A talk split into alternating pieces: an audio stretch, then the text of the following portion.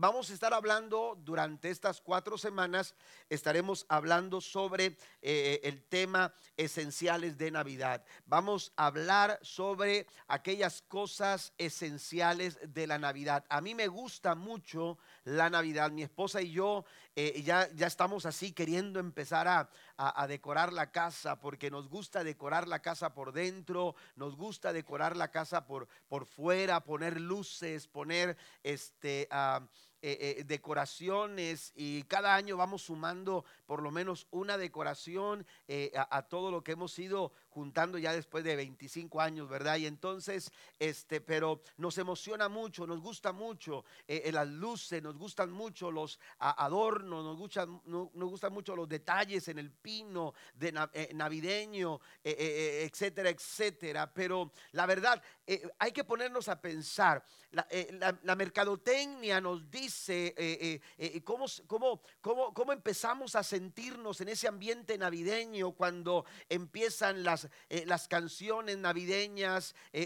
usted va a, las tiendas y, y, empieza a escuchar las, las, las canciones de Navidad y empieza a ver ofertas en relación a compras para los regalos navideños y todo ello. Y uno dice, bueno, ya la temporada navideña se comienza a asomar. Y uno dice, es obvio, ¿cómo no darse cuenta que llegó la Navidad? ¿Cómo no darse cuenta que estamos ya en vísperas de Navidad? Pero ¿sabe qué? Hay algo más allá de las luces, hay algo más allá de nuestras fiestas, de nuestras compras, hay algo más allá, algo más trascendental. ¿Qué, qué, sería de la Navidad? ¿Cómo, ¿Cómo sería una Navidad sin luces? ¿Cómo sería una Navidad? Y vuelvo a recalcar, a mí me gusta mucho todo eso. No estoy en contra de que no quiero que salga, el pastor no quiere que pongamos pinito navideño. No, no, nada de eso. No, a mí me gusta mucho eso, pero pongámonos a pensar un momento, ¿cómo sería una Navidad sin arreglos en casa?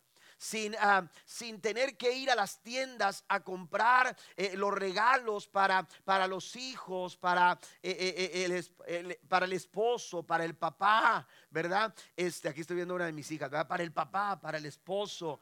Este, ¿cómo sería este, una Navidad sin tener que, aleluya, preparar una cena donde tengamos que reunir a toda la familia? ¿Qué sería una Navidad sin luces? De pronto alguien diga, bueno, eso sería e, este, muy desabrida la Navidad, le faltaría algo. Eh, eh, ¿Por qué? Porque de alguna forma estamos nosotros eh, acostumbrados a, la tradición de que para celebrar Navidad necesitamos, son necesarias una serie de cosas con las que tenemos que cumplir. Pero la verdad es que detrás de las tradiciones, detrás de las luces, detrás de todo lo demás que pudiéramos nosotros enumerar en esta temporada, hay cosas esenciales que nosotros no podemos pasar por alto. Necesitamos de alguna manera empezar a ordenar dentro de nuestras mentes que la temporada navideña, aleluya, tiene que ver más con la historia de Jesús, aleluya, tiene que ver o, o es totalmente,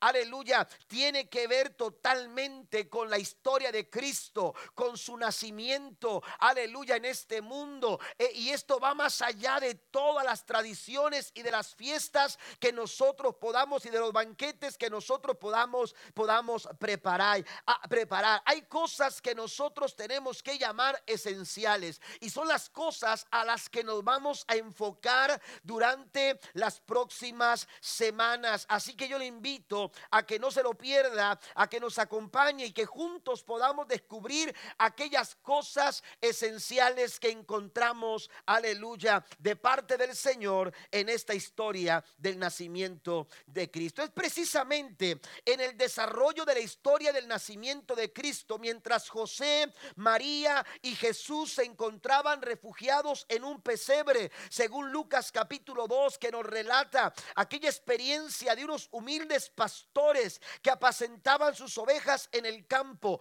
Esos pastores no tenían idea de lo que había sucedido aquella noche esos pastores con seguridad tampoco se imaginaban lo que estaba a punto de sucederles cuando de repente Dios decidió perturbar su, su, su, eh, eh, su noche, aquella noche tranquila, aquella noche serena, aquella noche mientras apacentaban las ovejas, sus rebaños a las afueras de la ciudad, de pronto irrumpe, aleluya, en el horizonte, ¿verdad? con un estruendo tremendo de ángeles por, eh, que proclaman triunfante y celestial mensaje de la buena noticia que Jesús había nacido. Ese momento cambió su noche, ese momento hizo la diferencia no solamente para ellos, sino también para nosotros el día, el día de hoy. Yo quiero hablar en esta mañana sobre el tema Navidad sin miedo. Navidad sin miedo. Porque a pesar de que los seres humanos hemos de alguna forma avanzado en muchas áreas, el ser humano sigue lidiando con el problema del temor.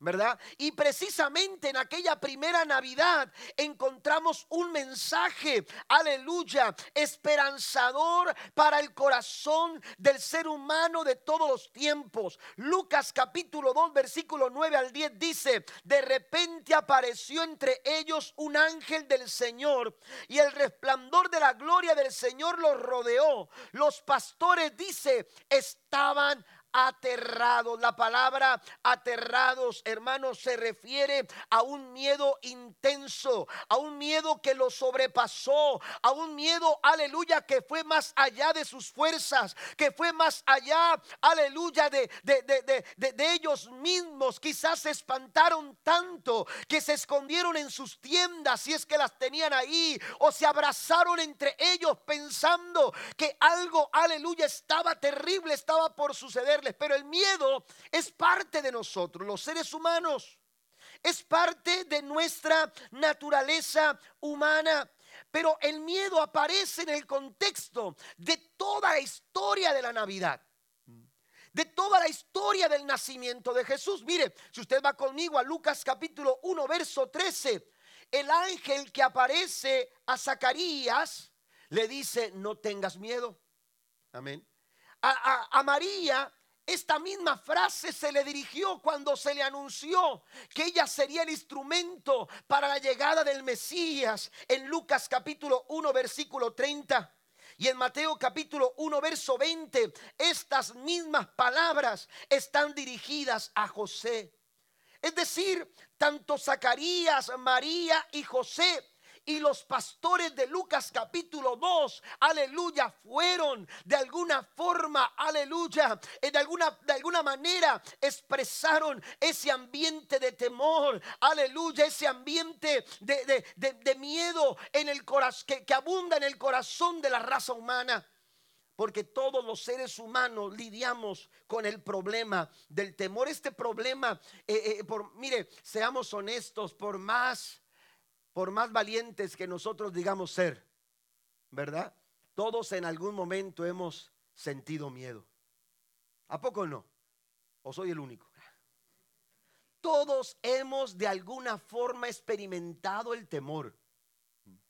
Y mire, los, psicólogos o, los, psicólogos han identificado por lo menos 645 diferentes tipos de temores que las personas pueden experimentar en sus vidas. 645 tipos diferentes de temores que el ser humano ha experimentado o puede experimentar en su vida. ¿Sabe que la Biblia también se refiere en más de 700 veces al temor en el ser humano, al miedo?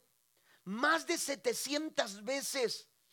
¿Por qué? Porque los seres humanos, aleluya, e, e, e, el, temor es parte de nuestra naturaleza humana. Y cuando hablo de nuestra naturaleza humana, estoy hablando de nuestra naturaleza caída. Porque si usted recuerda el momento cuando Dios salió al encuentro de Adán y de Eva, la Biblia dice que ellos se escondieron. Vamos a Génesis capítulo 3, versículo 10, dice, y él respondió, oí tu voz en el huerto y tuve miedo porque estaba desnudo y me escondí. Aleluya, fue precisamente como consecuencia de su desobediencia, como consecuencia de su pecado, como consecuencia de su mal proceder. Aleluya, que el miedo aparece al ser humano y desde ese momento el miedo ha seguido, aleluya, eh, eh, atormentando, sigue, eh, aleluya, de alguna manera llenando los corazones de las personas que no les permite, aleluya,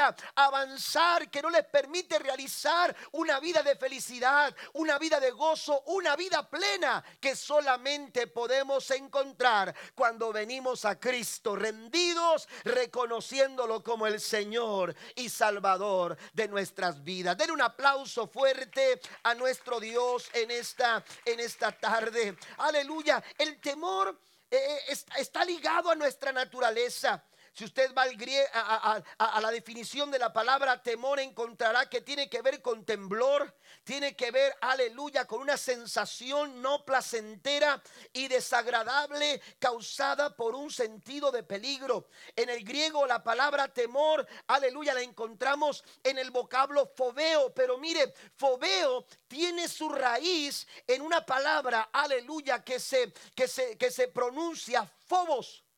Y Fobos en la mitología griega era conocido como el dios del miedo. Era conocido como el dios del miedo. Y los griegos sacrificaban y hacían rituales a este dios Fobos cada vez que ellos tenían que salir a la guerra. Y entonces, aleluya, ellos presentaban sus ofrendas a Fobos porque ellos creían en su creencia. Ellos estaban seguros de que Fobos se, se anticipaba a ellos para hacer correr a sus enemigos de miedo. Y ellos creían que los ejércitos enemigos salían huyendo gracias a que Fobos empezaba a intimidarlos y empezaba a acosarlos con pensamientos, con, con, con, ideas y de pronto se llenaban de temor y salían huyendo. Mire, esto, esto, esto, esto señala la forma en que Satanás actúa. Satanás, aleluya, se sabe mover en el miedo. Su, terreno es el temor. Y por eso trata de intimidarnos. Y por eso trata, aleluya, de crear ambiente de temor, de miedo, pensamientos, aleluya, de, de, terror en nuestra mente. Porque Él sabe que si, si el miedo nos captura, si el miedo nos cautiva, si el miedo nos domina, Él podrá ejercer todo su plan y su propósito sobre, sobre nosotros. Por eso la esperanza de las palabras de aquellos ángeles que le dijeron tanto a María como a José, aleluya, a, a, los mismos pastores y a Zacarías, no tengan temor, no hay por qué temer. Ese es el mensaje que nosotros podemos recibir en esta mañana y eso es esencial para enfrentar la vida todo el año. Recordar que no hay por qué temer, recordar que Cristo vino a nacer a este mundo y eso es lo más importante porque cuando Cristo aparece en nuestras vidas no hay temor, no hay por qué temer porque Él, aleluya, está con nosotros. Den un aplauso fuerte a nuestro Dios. Sin importar cuál sea el origen del temor en tu vida, el Señor sigue saliendo, aleluya, a nuestro encuentro para decirnos, no tengas miedo. Pero la pregunta es, ¿cómo puedo vencer el temor? ¿Cómo puedo yo vencer el temor? Bueno, la respuesta es simple. La respuesta es simple. Salmo capítulo 56, versículo 3. El salmista dice, leo la nueva traducción viviente, pero cuando tengo miedo, en ti pondré mi confianza. ¿Quiere decirlo conmigo en este momento? Léalo conmigo, ahí está en sus notas. Cuando tengo miedo, pongo en ti mi confianza. Pondré mi confianza en el Señor. Cuando hay temor en nuestras vidas, aleluya, la, eh, eh, eh, la, forma de vencer ese temor en nuestros corazones es depositar nuestra confianza en el Señor. Y esta mañana o esta tarde voy a enumerar cuatro cosas en relación a la confianza que debemos de depositar en el Señor. En primer lugar, confianza en quien es Dios. ¿Quiere vencer el temor? Usted necesita depositar su confianza en quien es Dios. Si usted va al diccionario, se va a encontrar que la palabra confianza se define como la creencia de, quien, de, que alguien o algo es de fiar. De que alguien o algo, aleluya, es digno de nuestra confianza. Eh, porque es bueno, porque es honesto, porque es efectivo. Amén. Porque es una persona justa. Es una persona confiable. Y es que la confianza depende de lo que sabemos del carácter de la persona en la que confiamos. Usted no va a confiar en un desconocido. Usted no va a confiar, usted no va a depositar su confianza en alguien que no conoce. ¿Verdad que no? Es, es lógico. Amén. No podemos confiar en una persona que no conocemos. Y si la conocemos, esto es lo más triste, ¿no? Y si la conocemos, pero no es confiable. ¿eh? Imagínese que usted le diga a una persona que está endeudada y le diga, oye, ¿me guardas estos cinco mil dólares? Mm, ¿Verdad? Eh, si usted sabe que esa persona no es confiable, esa persona no va a tener su confianza. ¿Por qué? Porque la confianza, hermanos, que depositamos está, está basada, ¿verdad? En, el carácter de esa persona, eh, eh, en quién es esa persona. Y entonces si pensamos que esa persona es una persona justa, buena, amable, amorosa, digna de confianza, entonces en esa persona vamos a depositar nuestra confianza. Bueno, nuestra confianza activa en Dios es el resultado de las cosas que hemos visto y conocido acerca de Él. Por eso Dios siempre ha querido revelarse a los hombres. Dios no está escondido de nadie. Dios no se ha escondido de nadie desde el principio. Dios se reveló al hombre, lo llevó al huerto. Aleluya, en el huerto se dio a conocer a él. Caminaba con ellos, hablaba con ellos, porque él quería darse a conocer, estar en comunión con, con, el ser humano. Sin embargo, el pecado rompió con esa relación que tenía Dios con el hombre. Pero ¿qué pasó con Dios? Dios no es que se fue o se apartó, se alejó del ser humano, siempre estuvo buscando, siempre estuvo ahí, aleluya, buscando estar en comunión con el hombre. Por eso envió a Jesús a este mundo para que naciera, para que ministrara a través de su ministerio, para que muriera en la cruz del Calvario, para que resucitara al tercer día, porque él quería que, que el hombre pudiera conocerle a él. De hecho, Jesús dijo, el que me ha visto a mí, ha visto al Padre. Dios no se ha escondido ni se esconde de nadie. Él quiere darnos, a, darse a conocer. Y cuando tú lo conoces, aleluya, las cosas empiezan a cambiar. No hay por qué temer. Cuando tú depositas tu confianza en quien es Dios, mire cómo habla Pablo acerca de esto. Romanos capítulo 5, versículo 3 al 6 dice, también nos alegramos al enfrentar pruebas y dificultades Oiga, esto parece un poco complicado de, entenderlo. ¿Cómo es que te alegras en medio de pruebas y dificultades? Bueno, debido a esto sabemos que nos ayudan a desarrollar resistencia y la resistencia desarrolla firmeza de carácter y el carácter fortalece nuestra esperanza segura de salvación y esa esperanza no acabará en desilusión, pues sabemos con cuánta ternura nos ama Dios. ¿Alguien sabe aquí con cuánta ternura el Señor nos ama? Alguien lo sabe, alguien ha experimentado el amor de Dios. Alabe a Dios en esta mañana, en esta tarde, porque tenemos a un Dios tierno y amoroso que nos cuida. Por eso nos alegramos en medio de pruebas y dificultades, porque dice nos ha dado el Espíritu Santo para llenar nuestro corazón con su amor. Cuando éramos totalmente incapaces de salvarnos, Cristo vino en el momento preciso y murió por nosotros pecadores. Aleluya. Dios, aleluya aleluya, se ha revelado a nosotros y cuando lo conocemos, aún en medio de las pruebas y de las luchas, podemos nosotros estar confiados. Somos llamados a confiar en Dios, pero para poder confiar en el Señor tenemos que despojarnos de nosotros. Tenemos que vaciarnos de esa confianza, aleluya, personal, que a veces, hermanos, aleluya, no permite que, que, podamos depositar toda nuestra confianza en el Señor. El proverbista lo escribe de esta forma en el capítulo 3, versículos 5 al 7. Confía en el Señor con todo tu corazón y no dependas de tu propio entendimiento. Cuando tú eh, empiezas a depender de ti mismo, estás dejando de confiar en el Señor. Busca su voluntad en todo lo que hagas y Él te mostrará cuál camino tomar. No te dejes impresionar por tu propia sabiduría. En cambio, teme al Señor y aléjate del mal.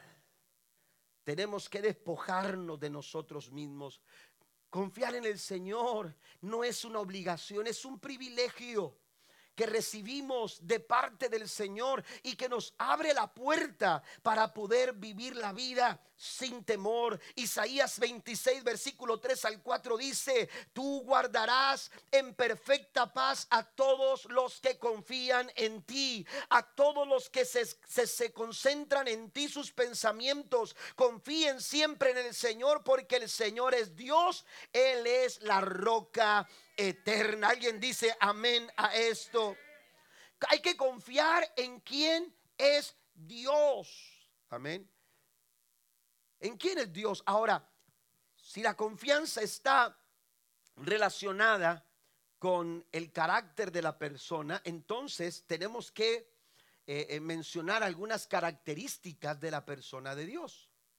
Y, yo no, no puse todas, solamente quise mencionar cuatro que nos ayudarán a depositar nuestra confianza en Él. En primer lugar, Dios es soberano. Por eso Pablo dice, aún en medio de las luchas y de las dificultades, yo me, yo me alegro, yo me gozo. Amén. ¿Por qué? Porque quien está en control de mi vida no es el problema. Quien está en control en mi vida no es la atmósfera de conflicto, aleluya, que se, que se mueve en torno a mí. Quien está en control de mi vida es el Dios que es soberano. Por eso escribí a los romanos en el capítulo 8, versículo 28, que a los que aman a Dios todas las cosas ayudan para bien. ¿Sabe por qué? Porque Dios es el Dios que está en control de nuestras vidas. Bendito sea el nombre del Señor. Pero también, ¿por qué? Porque porque Dios es amoroso. Yo puedo confiar en el Señor porque sé que me ama.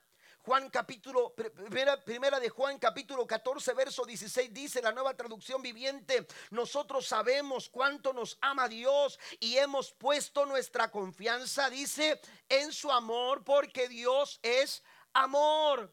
Dios es amor y todos los que viven en amor viven en Dios y Dios vive en ellos. Y el verso 18 sigue diciendo, en el amor no hay temor, sino que el perfecto amor echa fuera el temor. Así que yo puedo disfrutar, aleluya, de, de, una vida sin temores cuando yo confío en quién es Dios. Y Dios no solamente es soberano, sino que también Dios es un Dios amoroso. Pero también Dios es un Dios que nunca nos deja. Dios nunca te abandona. Dios nunca, aleluya, te va a dejar eh, eh, eh, abandonado o desamparado. A pesar de tus pruebas, a pesar de tus luchas, puedes confiar en que Dios estará contigo. Isaías 41, versículo 10 dice, no temas porque yo estoy contigo. No desmayes porque yo soy tu Dios que te esfuerzo siempre. Te ayudaré, siempre te sustentaré con la diestra de mi justicia. Y el número 4, aleluya, Dios siempre nos escucha. Yo puedo confiar, aleluya, en quién es Dios. Y Dios es un Dios que siempre está escuchando.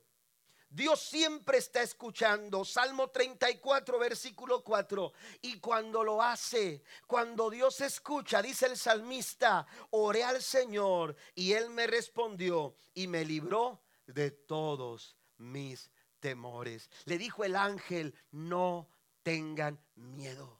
No tienes por qué tener miedo en, esta temporada. No tienes por qué llenar tu corazón de temor. No tienes por qué permitir que la sensación del temor controle tu vida. Aleluya, domine tu vida. El Señor está aquí para liberarte de cualquier temor. Alguien dice amén a esto en esta mañana, en esta tarde. Número dos, también podemos confiar la confianza en las promesas de Dios. Podemos confiar en quien es Dios, pero también podemos confiar en las promesas del Señor. Se dice que la confianza es sinónimo de seguridad. Y cuando la vida se siente segura es mucho más fácil vivirla. Y es mucho más fácil enfrentar las situaciones y es mucho más fácil tomar decisiones. Cuando tú te tienes seguro, desde tu lugar seguro, tú puedes desarrollar una vida mucho más fácil. Amén. Bueno, pues las promesas del Señor, hermanos, son eh, eh, eh, la garantía de parte del Señor, son, son esa garantía que el Señor nos ofrece cuando nosotros somos capaces de, aleluya, apropiarnos de ellas y creerlas con todo nuestro corazón. Dios nos ofrece garantía por medio de sus promesas. Dios nos ofrece garantía por medio de cada una de sus promesas y cuando, cuando esas promesas están, eh, eh, eh, las, las, las, tomas con toda confianza en tu corazón, tú vas a encontrar tranquilidad, vas a encontrar una Navidad sin temores. Mire lo que dice el primer libro de Reyes capítulo 8 versículo 56 en referencia a estas promesas que el Señor hace a través de su palabra. Bendito sea el Señor que conforme a sus promesas propósito, perdón, promesas que dice, ha dado descanso conforme a sus promesas, conforme a sus promesas, ha dado descanso a su pueblo Israel. ¿Alguien aquí necesita algún tipo de descanso? ¿Alguien aquí necesita algún tipo de relajamiento? Pastor, el trabajo está tan agobiante, sobre todo en estas fechas pastor, eh, la situación parece que no vamos a, poder cerrar el año como quisiéramos, como esperamos.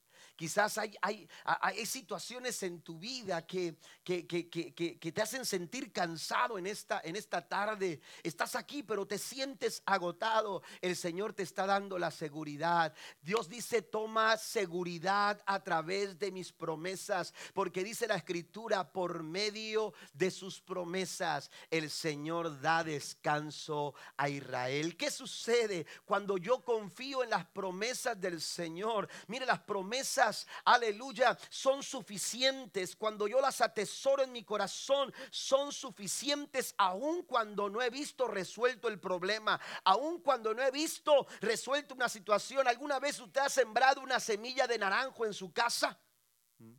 ¿Y, y cómo lo hace? Con mucha expectativa. Amén. Con mucha expectativa, algún día tendremos naranjas afuera de la casa. ¿A poco no? Alguien, eh, eh, no recuerdo si la hermana Rafaela, eh, este, cuando sembró sus limones, ¿verdad? Ahí en su casa, este, me dijo, pastor, los primeros limones que salgan de ese árbol van a ser para usted. Así me dijo. ¿Y sabe qué? Llegó con los limones. Pero apenas siembras la semilla o pones el árbol y, tú dices, eh, eh, algún día tendremos naranjas atrás de la casa. Ya no voy a tener que ir al Walmart, ni al HB, ni, ni, ni con el señor de la esquina que vende fruta. Eh, voy a salir atrás de mi casa y voy a cortar mis propias naranjas. Oiga, qué, padre, ¿no? ¿Verdad? Algunos, algunos tienen ahí en su casa algún árbol frutal, pero pues no traen frutas para compartir. Este, pero este, pero resulta, hermano, que, que uno siembra la semilla y uno está seguro de que esa semilla se va a levantar un árbol y va a dar una buena fruta. Amén. ¿Por qué? Porque sabe qué? Que aunque, que aunque nosotros tiramos una simple semilla, la semilla dentro de sí misma tiene el potencial, tiene la información de lo que tiene que hacer. La promesa es igual. Dios siembra una semilla en tu corazón Dios ha sembrado una semilla en tu corazón. Aleluya, una promesa. Aleluya, y esa promesa tiene dentro todo el potencial para cumplir todo lo que Dios ha dicho que tiene que suceder. ¿Alguien lo cree en esta, en esta tarde? Mire lo que sigue diciendo eh, el primer libro de Reyes 8:56. Conforme a sus promesas ha dado descanso a su pueblo. No ha dejado de cumplir ni una sola de las buenas promesas que hizo por medio de su siervo Moisés. Sin importar los altibajos en los que tú te puedas encontrar. Sin, eh, aleluya sin importar la situación, por más, aleluya, apremiante en la que ahora mismo tú te encuentres, el Señor dice, yo te doy mis promesas y las promesas del Señor son garantía de que Dios va a resolver cualquier situación conforme a su poder, conforme a su palabra y conforme a su voluntad. Den un aplauso fuerte al Señor en esta hora. Cada una de sus promesas tienen el poder de transmitir paz, esperanza, fe, valor y autoridad a nuestros corazones y nos sirven para contrarrestar el temor, la angustia y también el desasosiego en nuestros corazones. La Biblia está llena de muchas promesas para ti, para mí, pero de nada sirve si nosotros no nos apropiamos de esas promesas de nada sirve si nosotros no las hacemos nuestras. El ángel del Señor les dijo, no tengan miedo.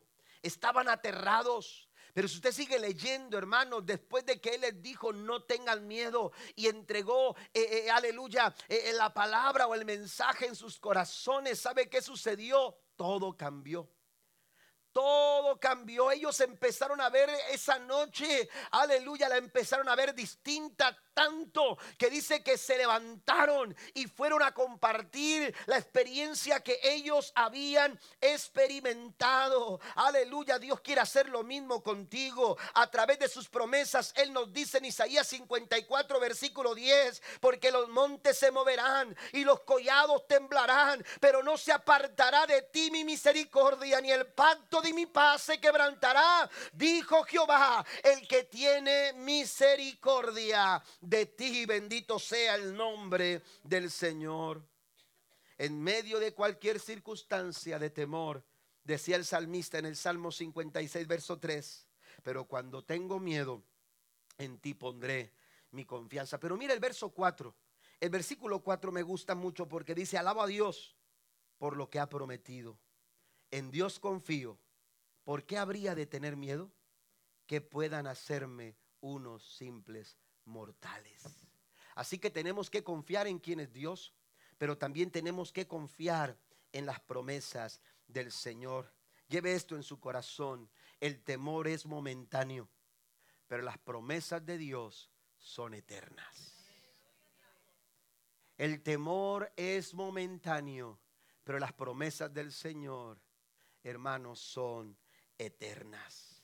Número tres, confianza para someter nuestros pensamientos en Dios. Dice el salmista, cuando tengo miedo, pondré en ti mi confianza. Confianza en quien es Dios, confianza en las promesas de Dios, pero también se necesita confianza para someter nuestros pensamientos a Dios.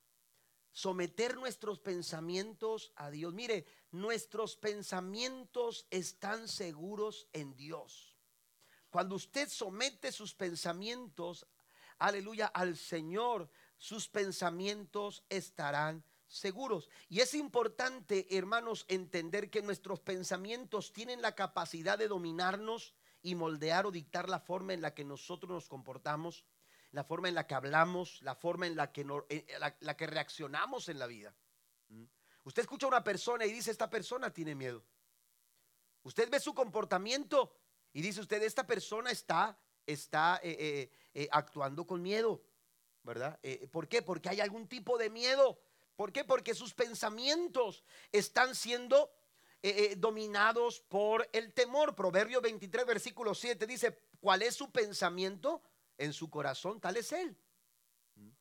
Nuestros pensamientos, hermanos, aleluya, anteceden a nuestro comportamiento. Nuestro comportamiento sigue nuestros pensamientos. Los psicólogos dicen que cuando un pensamiento entra a nuestra mente hay un 50% ya de probabilidades de entrada simplemente por entrar en nuestra mente, hay un 50% de probabilidades de que se lleve a cabo. Así que usted tiene que saber filtrar sus pensamientos. Y no permitir que esos pensamientos eh, eh, vayan tomando terreno en su mente, sobre todo cuando son pensamientos de temor, cuando son pensamientos equivocados, cuando son pensamientos, aleluya, que, que, que, que, amenazan con nuestra estabilidad emocional, espiritual, familiar, etcétera, etcétera. Es importante entonces eh, poner cuidado, aleluya, sobre cómo estamos nosotros manejando nuestros pensamientos porque muchas de nuestros miedos, hermanos, son eh, generados por nuestra imaginación. Y esto lo digo con mucho respeto, no estoy diciendo eh, que, nuestra imaginación eh, es parte de nosotros, no podemos, miren, edificios que se ven construidos, venimos de Houston y, veníamos viendo los edificios en el centro de Houston y esos edificios comenzaron en un pensamiento, por la imaginación. ¿Me entiende? Pero hay que tener cuidado. Porque muchos temores, lo que Satanás utiliza, hermanos, para entrar en nuestra mente son pensamientos. Tenemos que tener cuidado. Mire lo que dice la escritura en Proverbios capítulo 10, verso 24. Los temores del perverso se cumplirán. Las esperanzas del justo, amén, se concederán los pensamientos del los temores del perverso, el perverso, aleluya, el que no está sujetando sus pensamientos en el Señor, el que no está velando por sus pensamientos, esos temores que empiezan a, aparecer como un pensamiento, dice, se cumplirán. Amén. Ahora, eh, eh, no quiere decir que esto sea una interpretación literal. Pero esto es lo más terrible de un pensamiento que no tiene fundamento, que no es, que no es un buen pensamiento, que a pesar de que no se cumple, te detiene. Porque estamos llenos de temor por algo que nunca va a pasar. Pero como tuvimos tanto miedo, nunca pudimos avanzar hacia los planes del Señor. Mire, el pueblo de Israel estuvo a punto de perderse. Aleluya. Eh, eh, o mejor dicho, se perdió la oportunidad en ese momento de entrar a la tierra prometida. ¿Se acuerda cuando Moisés eh, llamó a 12 personas de entre las tribus de Israel y le dijo, tienen que ir a la tierra prometida? Estaban ahí. Amén. Como cuando usted se pone, aleluya, en la frontera mirando hacia el otro lado y usted dice, allá está Reynosa o de Reynosa dicen, allá está eh, Hidalgo, ¿verdad? Y entonces se miraba la tierra prometida, se miraba a lo lejos, aleluya, lo que Dios les había prometido que les iba a entregar. Y entonces Moisés le dijo al pueblo, vayan y observen y tráiganos una, eh, una, eh, de alguna manera, tráiganos de información para saber a qué nos vamos a enfrentar. La Biblia dice que fueron doce espías. Entre esos doce iban Caleb y Josué. Pero a diferencia de lo que Caleb y Josué, aleluya, traían, diez de esos doce espías llegaron llenos de temor. Porque cuando vieron gigantes, cuando vieron ciudades fortificadas, cuando alguien cercano, aleluya, eh, tan grandote, tan gigante pasó cerca de ellos, dice, nos sentimos como chapulines al lado de ellos ellos. Así que quítense la idea de que vamos a conquistar esa tierra, porque sencillamente esto es imposible. Un pensamiento. Un pensamiento. Cuando el temor controla tu manera de pensar, vas a dejar de alcanzar y vas a, vas a dejar de ver las cosas como Dios quiere que tú las veas. La idea era que fueran Mire, vieron fruto bueno, grande, apetecible, pero ellos vieron gigantes y dijeron, no podemos no podemos conquistar, no podemos ir para adelante. Entonces, hermanos, nuestros pensamientos controlan nuestras vidas. Mire lo que dice la escritura en Proverbios capítulo 4, verso 23. Leo la palabra de Dios para todos, esta versión, porque este texto lo hemos leído en otra versión y aunque dice lo mismo, pero en otras palabras, eh, lo conocemos más, ¿verdad? Eh, con, la Reina Valera del 60, cuando dice sobre toda cosa guardada, guarda tu corazón, porque del mana la vida. Bueno, la palabra de Dios para todo la dice de esta forma, ante todo, cuida tus pensamientos, porque ellos controlan tu vida. Nuestros pensamientos, hermanos, pueden estarnos deteniendo para no avanzar y alcanzar todo lo que Dios quiere que tú alcances en tu vida. Así que tienes que confiarle al Señor tus pensamientos. Por eso Pablo escribe dos cosas aquí en 2 Corintios capítulo 10 verso 5. Dice, destruimos argumentos y toda altivez que se levanta contra el conocimiento de Dios y llevamos cautivo todo pensamiento. ¿Para qué? Para que se someta a Cristo. Amén. No hay por qué temer.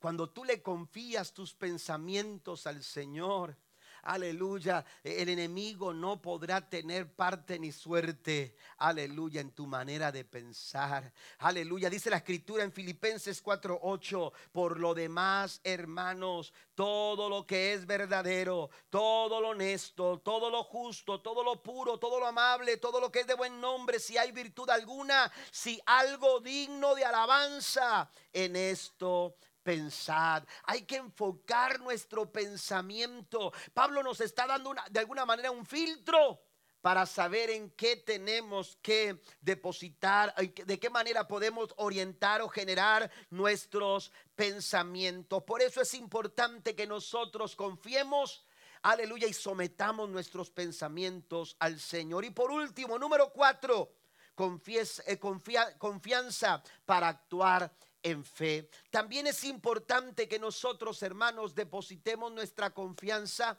aleluya, de tal forma que nosotros podamos avanzar por medio de la fe. Lo que hace el temor es detenerte. Lo que hace el temor, aleluya, es no permitirte seguir hacia adelante. Te paraliza. Una persona que está llena de temor, hermanos, no sabe avanzar, se detiene no se puede avanzar, no se puede ir hacia adelante. ¿Por qué? Porque el temor no te lo permite. En este sentido podemos decir que el miedo es la oposición de la fe. La confianza y la fe, aunque están relacionadas, son dos cosas distintas. Amén. Son dos cosas distintas porque aunque la confianza es una consecuencia natural de la fe, es precisamente por nuestra fe en Dios que podemos confiar en Él. Cuando tú tienes fe en Dios, tú puedes confiar. Yo tengo fe en mi esposa. Amén. Una fe, ¿verdad? De, me siento seguro, me siento, me siento bien, ¿verdad? Sé quién es. Yo tengo mi confianza en ella. ¿Por qué? Por la fe que le tengo. ¿Verdad? Y así, con Dios gracias a la fe que le tenemos a Dios, es que nosotros podemos confiar en Él. Pero el temor se opone a la fe. ¿Y qué es la fe? Dice Hebreos capítulo 11, versículo 1, la fe es la garantía de las cosas que esperamos. Es la garantía de las cosas que esperamos. No, la, fe, aleluya, no, eh, no es ambigua. La fe, aleluya, no, no está eh, de alguna manera eh, pensando a ver qué sucede. No, es la garantía de las cosas que esperamos y la certeza de las realidades que no vemos. Si nosotros caminamos en fe, el temor tendrá que irse. El temor tendrá que empezar a huir. El temor tendrá que salir, amén, de nuestras vidas. Mire lo que dice un hombre, George Muller. Dice, el principio de la ansiedad es el final de la fe. Pero el principio de la fe es el final de la ansiedad. La fe es la certeza, es la garantía de lo que esperamos. Cuando hablamos de que el miedo es la oposición de la fe, entonces tomando en cuenta lo que Hebreos capítulo 11 versículo 1 nos dice, podemos decir lo siguiente, la fe es la certeza de lo que Dios hará y la convicción de que su presencia está conmigo. Amén. Eso es la fe.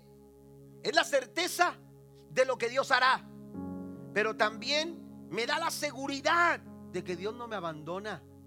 De que Dios está conmigo, aun cuando no lo veo Aun cuando parece no estar, pero yo tengo fe que Él está a mi lado, que Él nunca me deja, que Él siempre me acompaña. Eso es la fe. Pero entonces el temor que es, si tomamos las palabras de Pablo en oposición a, las palabras de Pablo, pudiéramos decir entonces que mientras la fe es la certeza de lo que Dios hará y la convicción de su presencia conmigo, el miedo es la certeza de la desgracia que vendrá y la convicción de que Dios no está. Por eso no puedes permitir que el temor llene tu corazón. Por eso el ángel le dijo, no tengan miedo, porque el miedo te hace ver cosas y te hace actuar de una manera equivocada, contraria a los planes y propósitos del Señor. Pero cuando tú tienes fe, cuando tú tienes confianza, cuando tú caminas en fe, recuerdas, aleluya, lo que dice Pablo a Timoteo en su segunda carta, capítulo 1, verso 7, porque no nos ha dado Dios un espíritu de cobardía, sino de poder, de amor y de dominio propio. ¿Alguien le da un aplauso fuerte al Señor?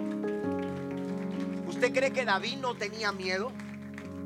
¿Usted cree que David no tenía miedo cuando decidió ir a enfrentar a Goliat? Pero él a pesar de sus miedos, decidió avanzar en fe porque sabía quién era Dios. Porque conocía sus promesas, las hizo suyas. De hecho, aleluya, y le dijo a Goliat, aleluya, Dios ya te ha entregado en mis manos. A mí ya me han dado una garantía y yo estoy aquí con la seguridad. A lo mejor estaba hablando y le hacía así, y yo estoy, ¿verdad? Porque a veces el miedo quiere tomar lugar de nuestras vidas. Pero cuando tú sabes quién es Dios, pero cuando tú conoces las promesas del Señor, cuando tú llevas tus pensamientos y los sometes a Cristo en obediencia a lo que Él quiere, aleluya, entonces hermano, tú no te vas a quedar, aleluya, en ese lugar de miedo. Tú vas a avanzar de tu lado oscuro, tú vas a lanzar, a caminar, aleluya, hacia adelante, enfrentando tus miedos, enfrentando tus temores con la seguridad de que Dios no te abandona y que Él siempre estará a tu lado. David tenía miedo.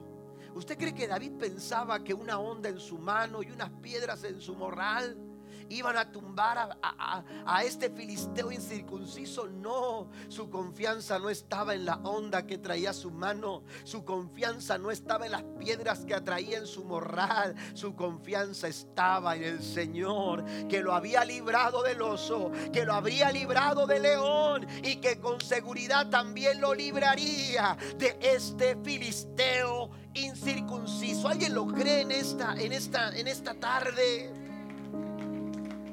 Pero cuando tengo miedo, en ti pondré, dice, mi confianza. Él no dijo, cuando tengo miedo voy a ir a la terapia. Y no digo que la terapia esté mal. Cuando tengo miedo me voy de vacaciones. O me voy a las compras. ¿Verdad? Él no dijo esto, dijo, cuando tengo miedo, pongo en Dios mi confianza. Salmo 27, versículo 1 al 3, el Señor es mi luz y mi salvación, ¿de quien temeré? Aunque un ejército acampe contra mí, no temerá mi corazón. Y aunque contra mí se levante guerra, yo estaré confiado. Póngase de pie conmigo, por favor, en esta tarde.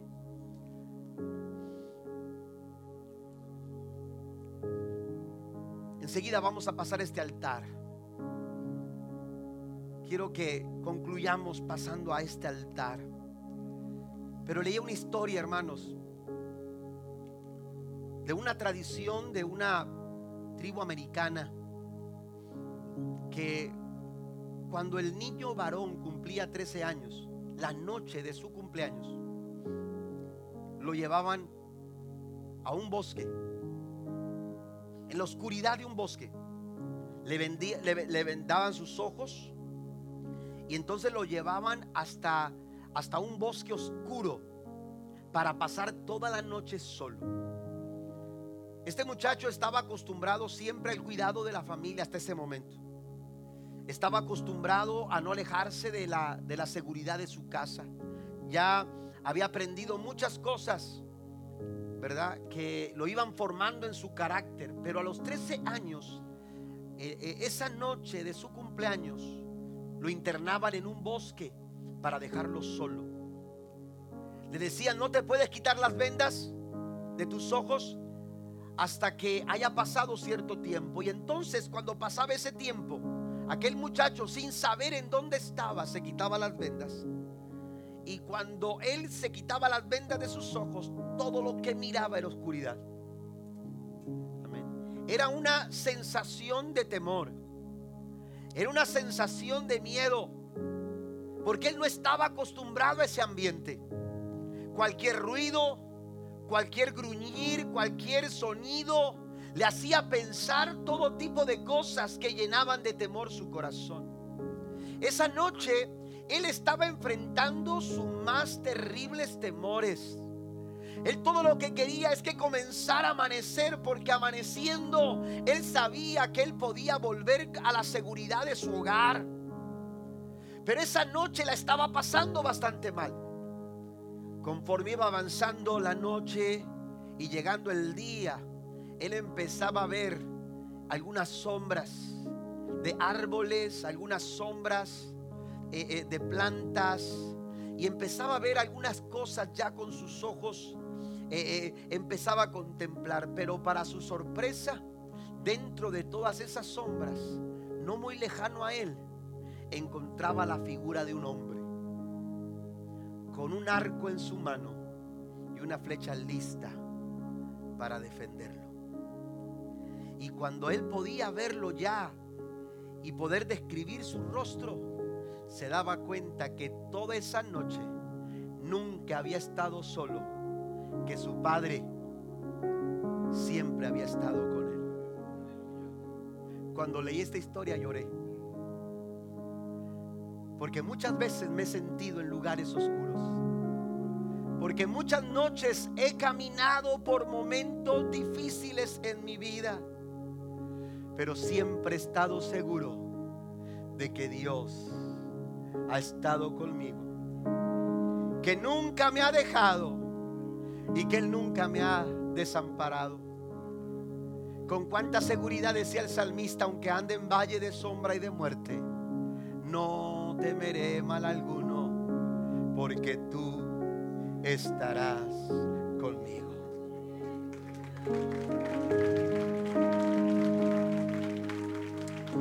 Navidad sin miedo. Yo no sé qué miedos o qué temores hay en tu corazón en esta tarde. Yo no sé a qué te estés enfrentando el día de hoy o cómo se vea el mañana. Yo quiero decirte que la respuesta está en Dios y que Él, en Él podemos poner toda nuestra confianza. Quiero hacerlo en esta hora.